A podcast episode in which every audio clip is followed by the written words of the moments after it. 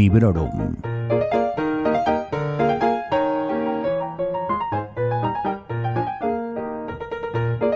Hola a todos y a todas y bienvenidos a Librorum Podcast. Para los que lleguéis nuevos a, a, este programa, normalmente no tengo esta voz tan congestionada, pero bueno, ya sabéis, es esa época del año. Mi nombre es Vanessa y aquí estoy de nuevo para hablar sobre una de mis lecturas recientes.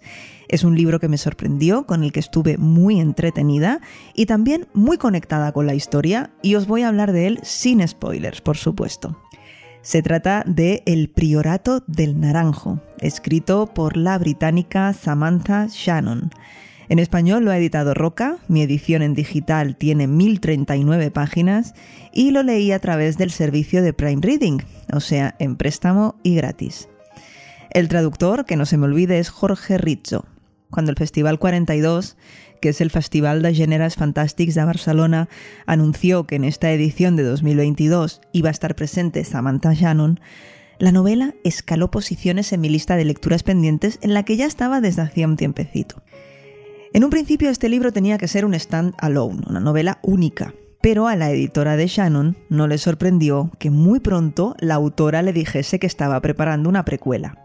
En febrero de 2023 estará disponible en inglés y en junio en castellano. Y al parecer no hay problema en leerlos en el orden que se quiera. A continuación os voy a contar un poquito por encima de qué va el Priorato del Naranjo, os contaré sobre todo qué me ha parecido y al final del audio dedicaré un momento a hablar sobre la visita del autor a Barcelona en el marco de este Festival 42 al que tuve el placer de asistir.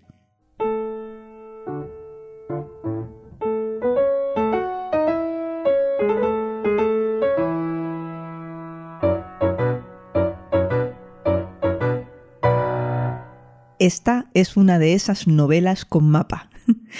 una de esas novelas en las que hay un montón de personajes dispersos por ese mapa y que en algún momento de la historia van a acabar encontrándose. O eso espera el lector, claro está. Una de esas novelas con reinas, nobles, estudiosos, monjes, piratas, dragones parlantes y un mal latente que se está despertando. Es una de esas novelas que contiene todos estos elementos y todos a la vez y a pesar de ello todos están perfectamente hilados. Y a pesar también de tener un buen puñado de personajes, no te resulta nada complicado seguirles a todos la pista. El punto de partida de la novela es un asunto dinástico, el problema de la sucesión de una casa real, la casa Bereznet, cuya reina, Sabran Novena, sabe que ha de concebir una hija para proteger a su reino de la destrucción. Sin presión, Sabran, sin presión. Durante unos mil años su dinastía ha reinado en el oeste y lo ha mantenido a salvo del innombrable, que es un dragón dormido que seguirá así mientras sigan llegando reinas Bereznet al trono. Yo digo Bereznet, pero mucha gente dice Bereznet, como queráis. Esto como no existe, ¿verdad? Bueno, tanta responsabilidad conlleva un riesgo y Sabrán sufre continuos atentados que alguien, en secreto, se está ocupando de evitar. Se trata de una de sus damas de compañía, It Durian, que es una espía que la protege usando una magia prohibida y que además está junto a la reina con una identidad falsa. Así que ya veis, ya tenemos un tema bastante recurrente en algunas novelas de fantasía de este estilo, las intrigas palaciegas. ¿Quién está detrás de estos atentados? ¿Quién es esta misteriosa dama de compañía? Es difícil señalar quién es realmente la protagonista o el protagonista, porque hay varios personajes eh, que son muy principales y muy importantes. Es una novela coral. Vamos a seguir, por ejemplo, con Tané. Es una jinete de dragón que vive en el este y que en un principio nada tendría que ver con este asunto, más allá del hecho de que, hombre, si se alza el innombrable, aquí se van todos al garete. Pero vamos, que el tema sucesorio en el oeste tampoco es que a ella le quite el sueño en un principio porque el este y el oeste están separados por su religión y es una división muy heavy, es una división en la que, bueno, que provoca que se tachen entre sí de herejes y que se rechacen mutuamente. Tané tomará una decisión en un momento dado que le acarreará una serie de consecuencias y que le harán entrar en contacto con gente del oeste. además de que va a tener que enfrentarse a un pasado desconocido eh, personal suyo. Y bueno, que es un personaje que es un jinete de dragón, no perdamos esto de vista, ¿no? Bueno, además de Sabran, It y Tané, que de momento son los tres personajes que os he nombrado, tenemos otros tantos también muy importantes, pues en especial, por ejemplo, Lot. Lot es un joven noble de la corte de Sabran, amigo de It, que emprenderá un viaje en contra de su voluntad, pero que le hará visitar gran parte de este mundo que nos presenta la autora. Entonces vemos como Loth está ejerciendo pues de guía, de hilo conductor entre muchos personajes, eh, tanto principales como secundarios, y es, por lo tanto, un personaje crucial para que la lectora o el lector visite y conozca de una manera muy natural, sin artificios, el mundo que ha creado Shannon. Lo conocemos a través de los ojos, de los viajes de este otro personaje familiares, amigos, maestros, maestras, delincuentes, alquimistas. Es que la lista de personajes es súper extensa y tampoco voy a estar aquí todo el día. Os aseguro que todos ellos están tan bien construidos y tienen tanta personalidad y un rol en la historia tan bien definido que no os vais a confundir ni a perder. Además, si no miro a nadie, aquí no todos se llaman más o menos igual. Así que punto a favor para la señorita Shannon. Como veis, ya he ido nombrando muchos ingredientes que solemos encontrar en la literatura fantástica más clásica. Si habéis leído alguna opinión o noticia sobre esta novela cuando salió publicada, y además creo que yo misma os lo comenté en episodios anteriores, se la ha llegado a comparar con Juego de Tronos o con El Señor de los Anillos. Bueno, quizá por ahí van los tiros, y de hecho el Priorato del Naranjo también cuenta con muchos detractores más o menos tóxicos, así que creo que vamos por buen camino. Pero bueno, aprovecho para contaros cómo se estructura este libro, porque si por ejemplo en Canción de Hielo y Fuego se alternaban los puntos de vista de los personajes, aquí lo que se alternan son los puntos geográficos en los cuales está sucediendo la acción. El world building también construido nos llega a través de los ojos y de las experiencias de sus personajes, como os decía antes en el caso de Lot, y huye de las descripciones eternas y pesadas. Cuando estuve escuchando a la autora en el Festival 42, dijo que se hace una lista de preguntas, eh, unas preguntas que se hace a ella misma y que le ayudan a construir estos mundos. Por ejemplo, ¿qué sistema político tienen? ¿Cómo se relacionan con sus países vecinos? ¿Cuál es la religión mayoritaria? Los diferentes países que aparecen en el Priorato del Naranjo están inspirados en países reales, por supuesto. Y también lo están los nombres de sus personajes, entre los que abundan nombres obtenidos en las versiones antiguas de diferentes lenguas, como por supuesto está el inglés.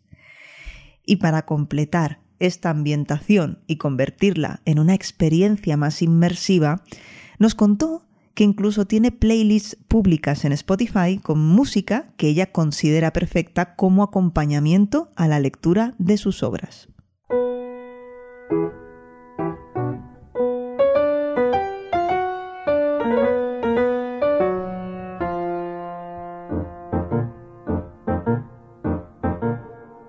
La premisa de la novela es sólida y el tema de la profecía, que habla de la sucesión en el reino del oeste del que os hablaba antes, sirve como origen y como destino.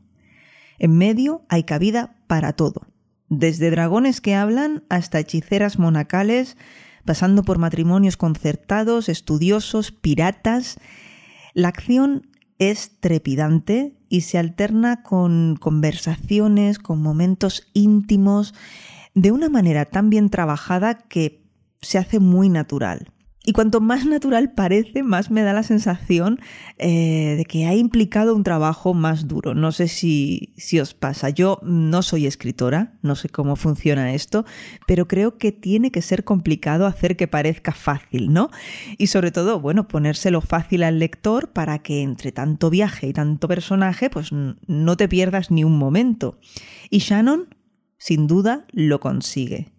Y consigue también que nos imaginemos con total claridad tanto los ambientes interiores como los paisajes exteriores que son tan diferentes entre un punto y otro de este mundo que se ha inventado. En cuanto al ritmo de la narración, bueno, pues no decae en ningún momento, pero no por eso carece de, cambios. Eh, quiero decir, sabe mantener tu atención, pero no te tiene todo el rato con el corazón acelerado, sino que sabe introducir esos momentos de acción trepidante justo cuando tiene que hacerlo, cuando toca, y después vuelve a esa narración más pausada de los diálogos, de la intrahistoria, en la que, bueno, va a contarnos el pasado de uno u otro reino o el porqué de tal o cual profecía o tradición. En esa entrevista que tuve el placer de escuchar, Shannon confesó que escribir batallas y escenas de acción no es su cosa favorita, sino que ella disfruta más de la postbatalla, de esos momentos de diálogo, de esas escenas más íntimas. Y antes os hablaba de la religión, del papel tan importante que tiene a la hora de enfrentar a gente de diferentes lugares. Es algo que a nadie se le puede pasar por alto cuando lea la novela, igual que tampoco se os pasará por alto la diversidad de colores y de identidades, de géneros sexuales que tienen sus personajes. Incluso se permite el unir estos dos factores en uno de los personajes principales que no solo se ve empujada a aceptar a personas de otros credos, sino que se da cuenta de que ha de dejar su arrogancia de lado y rendirse a la evidencia de que se ha enamorado de una persona a la que antes consideraba una hereje. En esta fantasía clásica, escrita por una persona nacida en Reino Unido a principios de los años 90, era de esperar que los héroes de la historia escapasen del arquetipo de hombre joven blanco y, musculoso, ¿no? A nadie le puede sorprender que las mujeres tengan un rol alejado de la damisela en apuros y que si nos movemos por un vasto mundo en diferentes latitudes, haya también diferentes tonos de piel, ¿no? Hay diferentes tonos de piel, hay también personajes de diferentes edades, que si bien, bueno, al ser la autora una mujer joven, pues por supuesto los personajes jóvenes abundan, también tenemos algún personaje y bastante principal de una edad más avanzada. En la charla, en esta charla que escuché en el festival, eh, ella habló del personaje de Niklais, que es un señor de sesenta y pico de años, con una vasta experiencia, y es un personaje muy imperfecto. Nos contó que disfruta escribiendo sobre personajes de más edad, ya que puede volcar en ellos más experiencias, más background, y que a pesar de los defectos de este personaje en concreto y de todos los errores y cosas malas incluso que hace, no quiso hacer nada drástico con él, ya que mm, no quiere transmitir el mensaje de que mereces que te pasen cosas malas si no eres perfecto y si cometes errores. Y no es esto, o, no solo es esto, lo que hace del Priorato del Naranjo una obra de lo más original. Creo que lo más destacable es cómo usa los tropos de la novela de fantasía más tradicional y los pule, los repinta y finalmente, yo qué sé, los retuerce. Y el resultado es una novela intensa, adictiva y entretenida hasta decir basta. Y por supuesto que hay cosas que me han gustado menos, hay cosas que me han gustado más, hay cosas que me han gustado menos. Esto no es una novela perfecta, ¿no? ¿Existe eso acaso? Quién sabe. Pero bueno, yo no pretendía encontrarla y mucho menos encontrarla aquí. A pesar de todo, ha sido una gran sorpresa, como os decía al principio, y sin duda voy a seguir muy pendiente de esta joven escritora a la que le deseo mucha inspiración y muchas ganas de trabajar.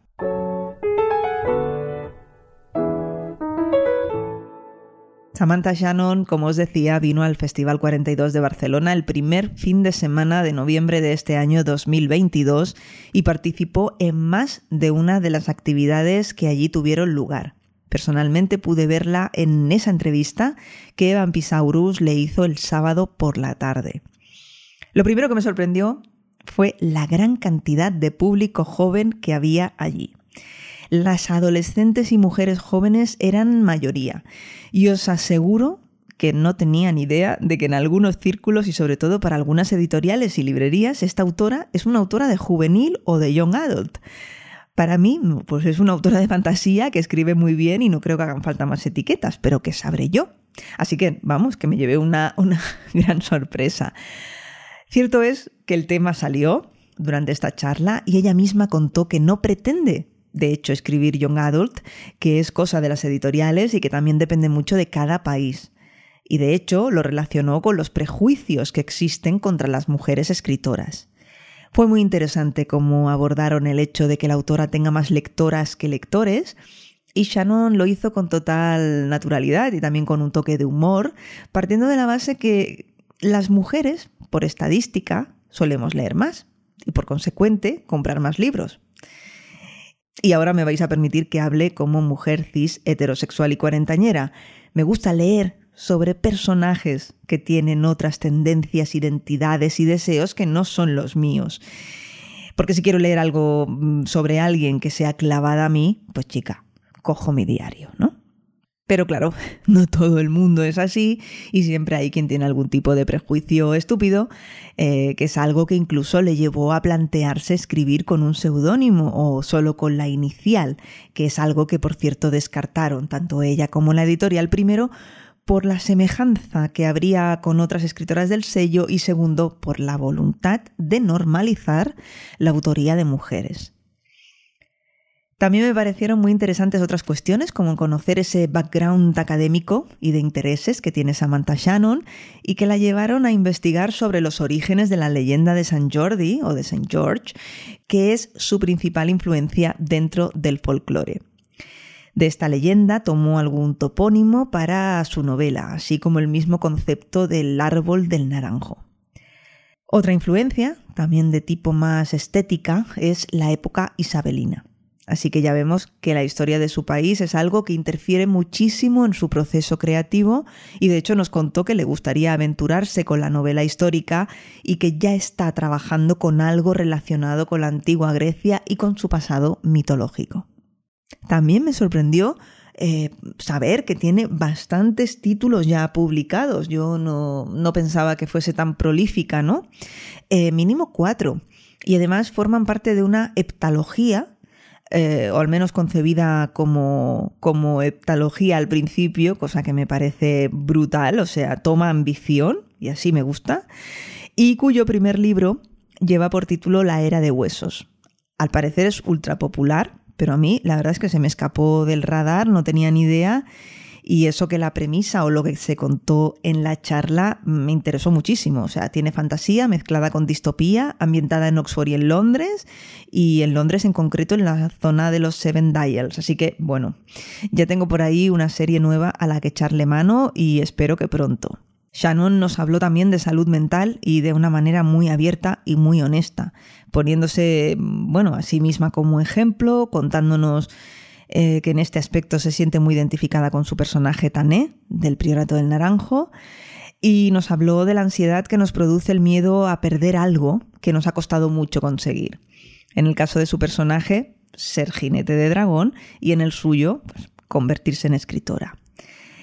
Nos habló también muy abiertamente de su época como estudiante universitaria en Oxford, donde parece que no lo pasó especialmente bien, aunque, bueno, si hay que buscar el lado positivo de las cosas, ya sea por falta de vida social o por deseo de evasión, esto le permitió volcarse aún más en su labor como escritora.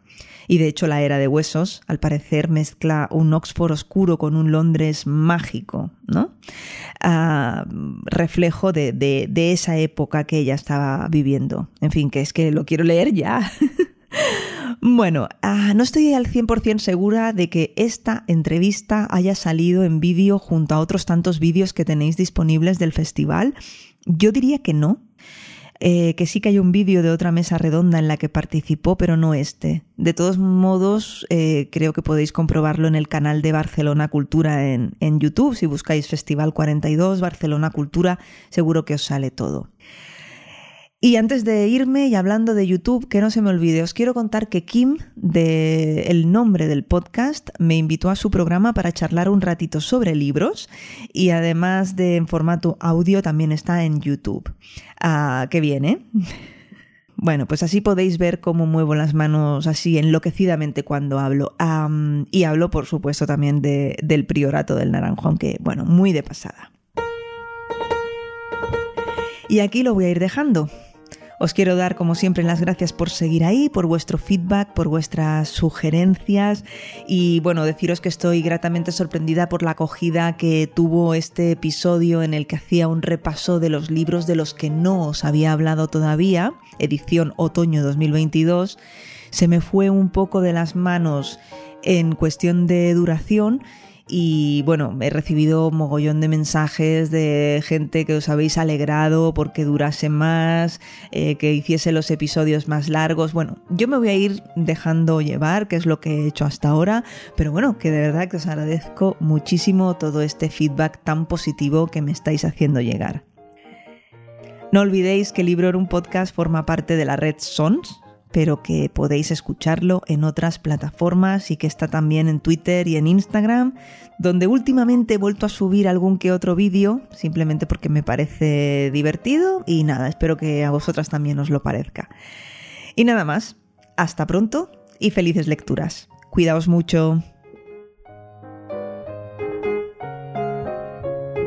Acabas de escuchar Librorum, un podcast alojado en Sons, red de podcasts. Encuentra mucha más información de este episodio en nuestra página web, sons.red barra Librorum. Y descubre muchos más podcasts en sons.red.